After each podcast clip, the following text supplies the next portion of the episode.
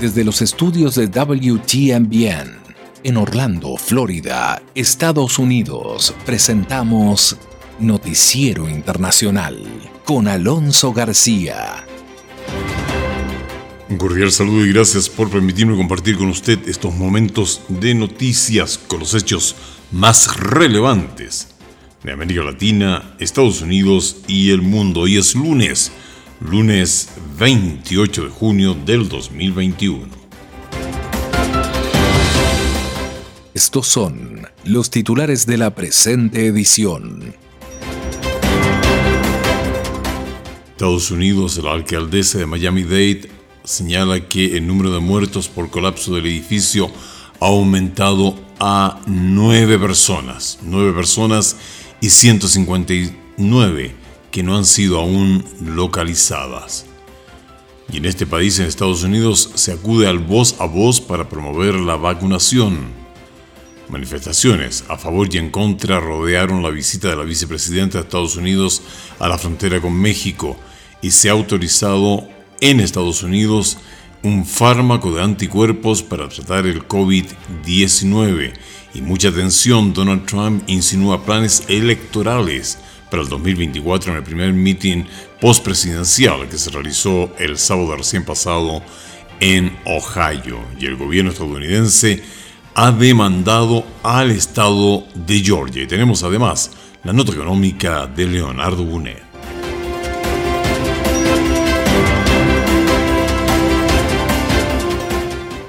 Estamos presentando Noticiero Internacional. Un recorrido por los acontecimientos que son noticia en Estados Unidos, América Latina y el mundo. Este es el momento indicado para quedar bien informado. Vamos a los hechos. Gracias Juan Garone. Vamos de inmediato con el desarrollo de las noticias. La alcaldesa del condado de Miami-Dade, Daniela Levine Cava, confirmó que el número de víctimas mortales tras el derrumbe de un condominio ha aumentado a nueve y esto lo hizo en una conferencia de prensa celebrada ayer domingo en el Surfside. La alcaldesa Levine Cava declaró que han podido recuperar otros cuatro cuerpos entre los escombros, así como otros restos humanos. Al día de ayer una víctima había fallecido en el hospital y han recuperado ocho víctimas más en el lugar. Hay cuerpos internacionales de búsqueda y rescate de Israel y México que han estado trabajando junto a los equipos locales. De hecho, el gobernador de la Florida, Ron DeSantis, declaró que han conseguido que venga un pequeño equipo de Israel. Muchas de las familias que tienen seres queridos en paradero desconocido querían eso. La ayuda federal de la Agencia Federal de Ayuda de las Emergencias FEMA y del Cuerpo de Ingenieros del Ejército también se han unido a los esfuerzos de búsqueda de supervivientes entre los escombros de hecho, hay imágenes que pudimos presenciar de ayer domingo en donde se mostraban los miembros de un equipo de búsqueda y rescate israelí saliendo del lugar del mortal derrumbe de un edificio de Surfside en el condado Miami-Dade mientras los esfuerzos de los socorristas continuaban por tercer día consecutivo. El edificio Surfside South de 12 plantas se derrumbó repentinamente el viernes. Nueve muertos se han confirmado, como ya lo hemos señalado, y 159 personas siguen desaparecidas. Desde el viernes, Israel ha estado proporcionando asistencia en el rescate, así como alimentos, ropa y ayuda médica. Recordemos que de las personas no localizadas, 35 son judías.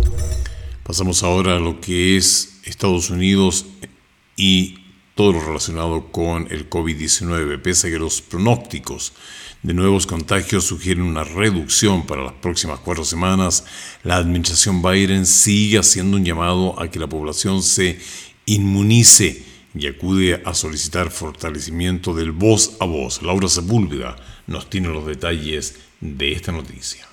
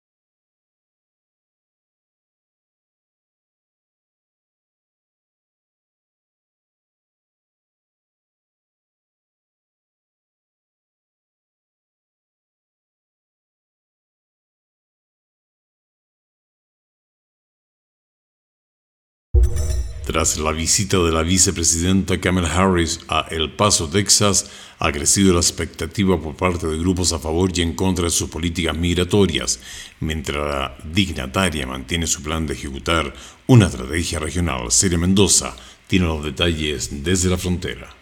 Con manifestaciones en contra de la visita de la vicepresidenta Kamala Harris a El Paso y otras a favor, se llevó a cabo el primer viaje oficial a la frontera sur de la encargada por el presidente Joe Biden para resolver la crisis migratoria.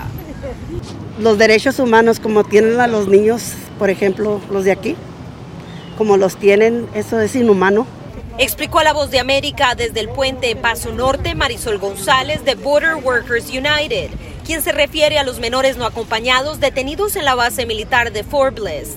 Sin embargo, para la ciudadana estadounidense Petra Delgado existen otras prioridades. Oiga, que primero arregle los que tiene aquí en Estados Unidos y después arregle los que vienen de allá. Tiene mucha gente aquí que trabaja y paga impuestos.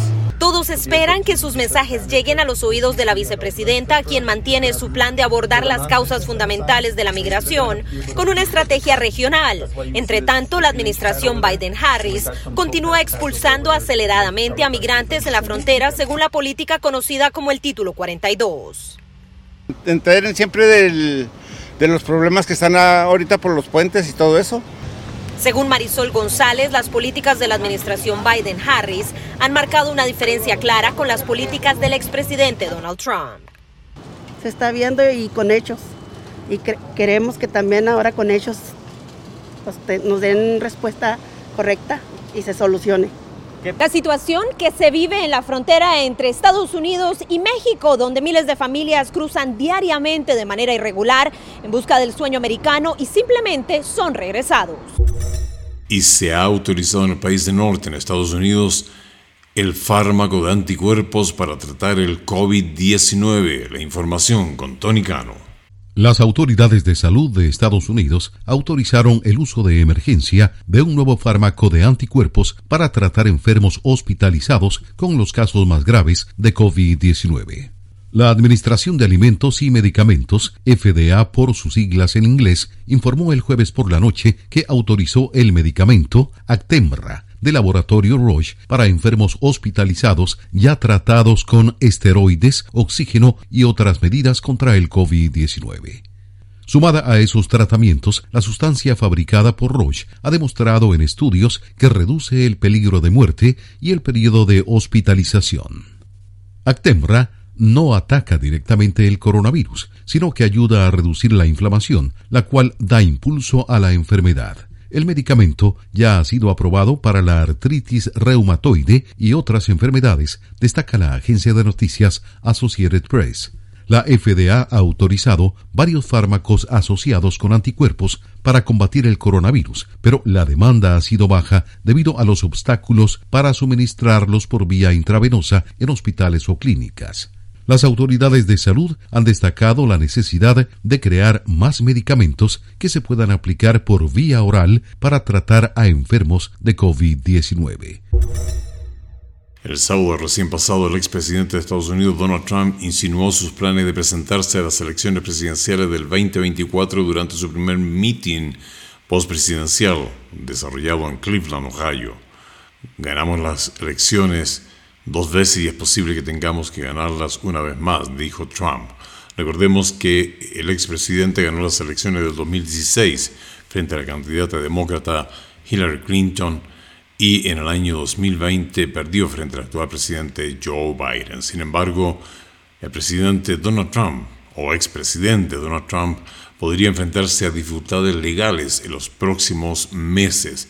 New York Times ha informado el viernes recién pasado de que la oficina del fiscal del distrito de Manhattan ha informado a los abogados de Trump de que está considerando presentar cargos penales contra su empresa familiar.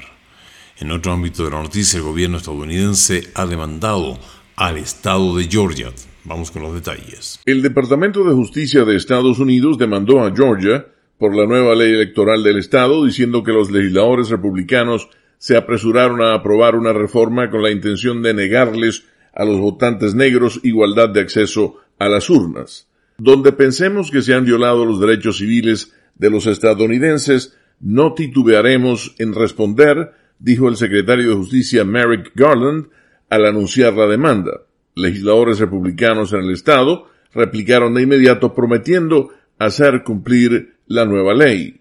Hace dos semanas, Garland dijo que su departamento iba a examinar nuevas leyes en estados gobernados por republicanos que cambian las reglas del voto.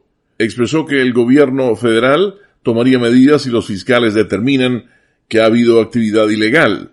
Por otra parte, están aumentando las presiones sobre el gobierno para que responda a las leyes promovidas por los republicanos en los estados este año. Un intento demócrata para reformar la ley electoral federal fue rechazado esta semana por parte de los senadores republicanos en el Congreso.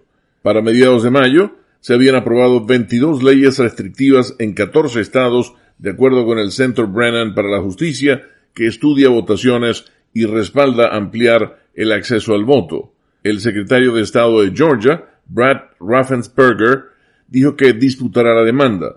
El alto funcionario republicano fue duramente criticado por el entonces presidente Donald Trump por rechazar sus gestiones a objeto de cuestionar los resultados de las elecciones presidenciales en el estado en 2020. Pasamos ahora a la nota económica con Leonardo Bonet. El gasto de los consumidores estadounidenses se detuvo en mayo ya que la escasez pesó sobre las compras de vehículos, pero la exigua oferta y el aumento de la demanda por servicios ayudaron a que los precios subieran y la principal medida de inflación para la Reserva Federal registró su mayor alza anual desde 1992. El Departamento de Comercio dio a conocer que la lectura sin cambios del gasto del consumidor que representa más de dos terceras partes de la actividad económica del país, siguió a un aumento revisado al alza del 0.9% en abril. Antes se había informado que el gasto de los consumidores había aumentado medio punto porcentual en ese cuarto mes del año. Los economistas encuestados por la agencia Reuters habían previsto que el gasto de los consumidores subiera un 0.4% en mayo. Los autos y algunos electrodomésticos escasean debido a los problemas de abastecimiento derivados de la pandemia de COVID-19.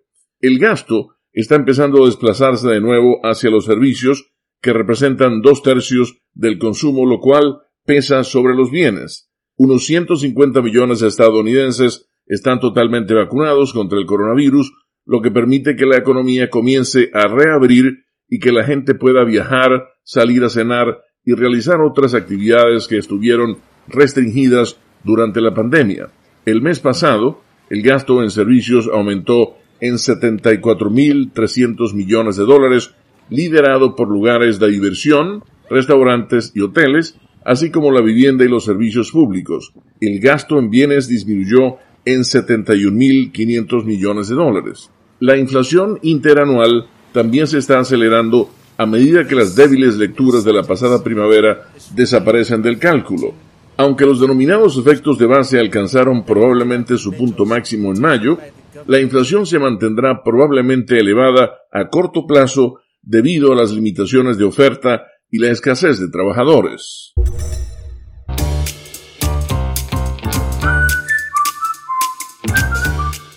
¿Cuál es el próximo estreno? ¿Qué sucede con tu artista favorito? Nos vamos al mundo del espectáculo y del entretenimiento con Leonardo Bonet desde Washington, D.C.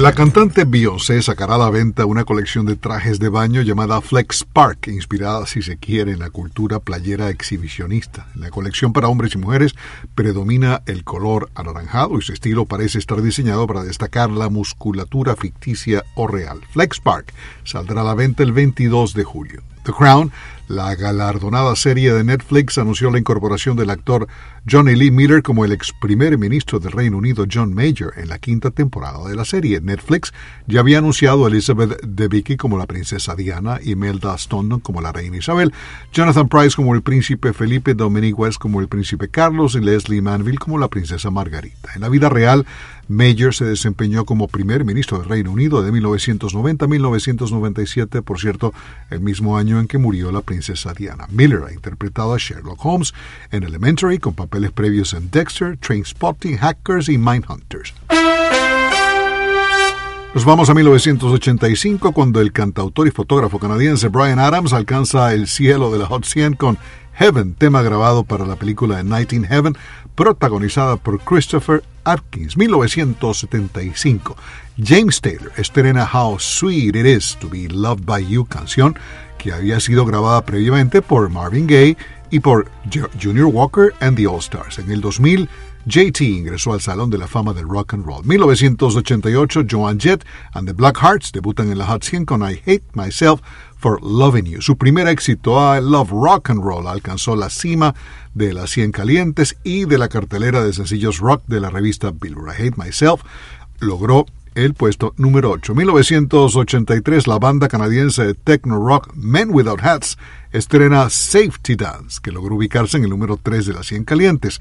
1973, Eagles estrena Tequila Sunrise que apenas llegó al número 64. La canción de Glenn Fry y Tom Henley continúa siendo una de las favoritas de The Eagles y se considera uno de sus clásicos. Eagles fue incluido en el Salón de la Fama del Rock and Roll en 1998. 1972, la banda británica de pop rock The Hollies debutan en la Hot 100 con Long Cold Woman in a Black Dress. El tema no pudo arrebatarle el primer lugar a la balada de Gilbert Sullivan, Alone Again Naturally, y tuvo que conformarse con el número 2. El secretario estadounidense de Estado Anthony Blinken continúa su gira europea y hoy se encuentra en París, donde se ha reunido con su homónimo francés, el ministro de Asuntos Exteriores Jean-Yves Le Drian, para reafirmar las relaciones con el aliado más antiguo de Estados Unidos, compromiso del que Blinken aseguró.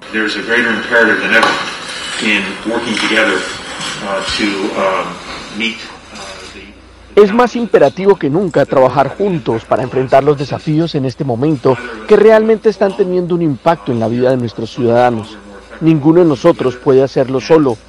Somos mucho más fuertes y efectivos cuando estamos trabajando juntos. Creo que juntos tendremos la oportunidad de demostrar que nuestras democracias pueden generar resultados reales para nuestra gente y para las personas de todo el mundo y el jefe de la diplomacia estadounidense se refirió a algunos de esos desafíos que comparten ambas naciones, como es el reciente incremento de los ataques talibanes a las fuerzas de seguridad afganas, una situación compleja y por la que Blinken continúa abogando por la vía pacífica a través de la retirada de tropas estadounidenses de Afganistán y además acordar una resolución pacífica del conflicto para la cual desde Washington están evaluando si el talibán se tomará o no en serio el fin de la contienda en la nación. En su primera visita al país galo como jefe de la diplomacia estadounidense, Blinken también aprovechó para aclarar la postura estadounidense con respecto al acuerdo nuclear de Irán y aseguró que Estados Unidos podría llegar a retirarse del acuerdo.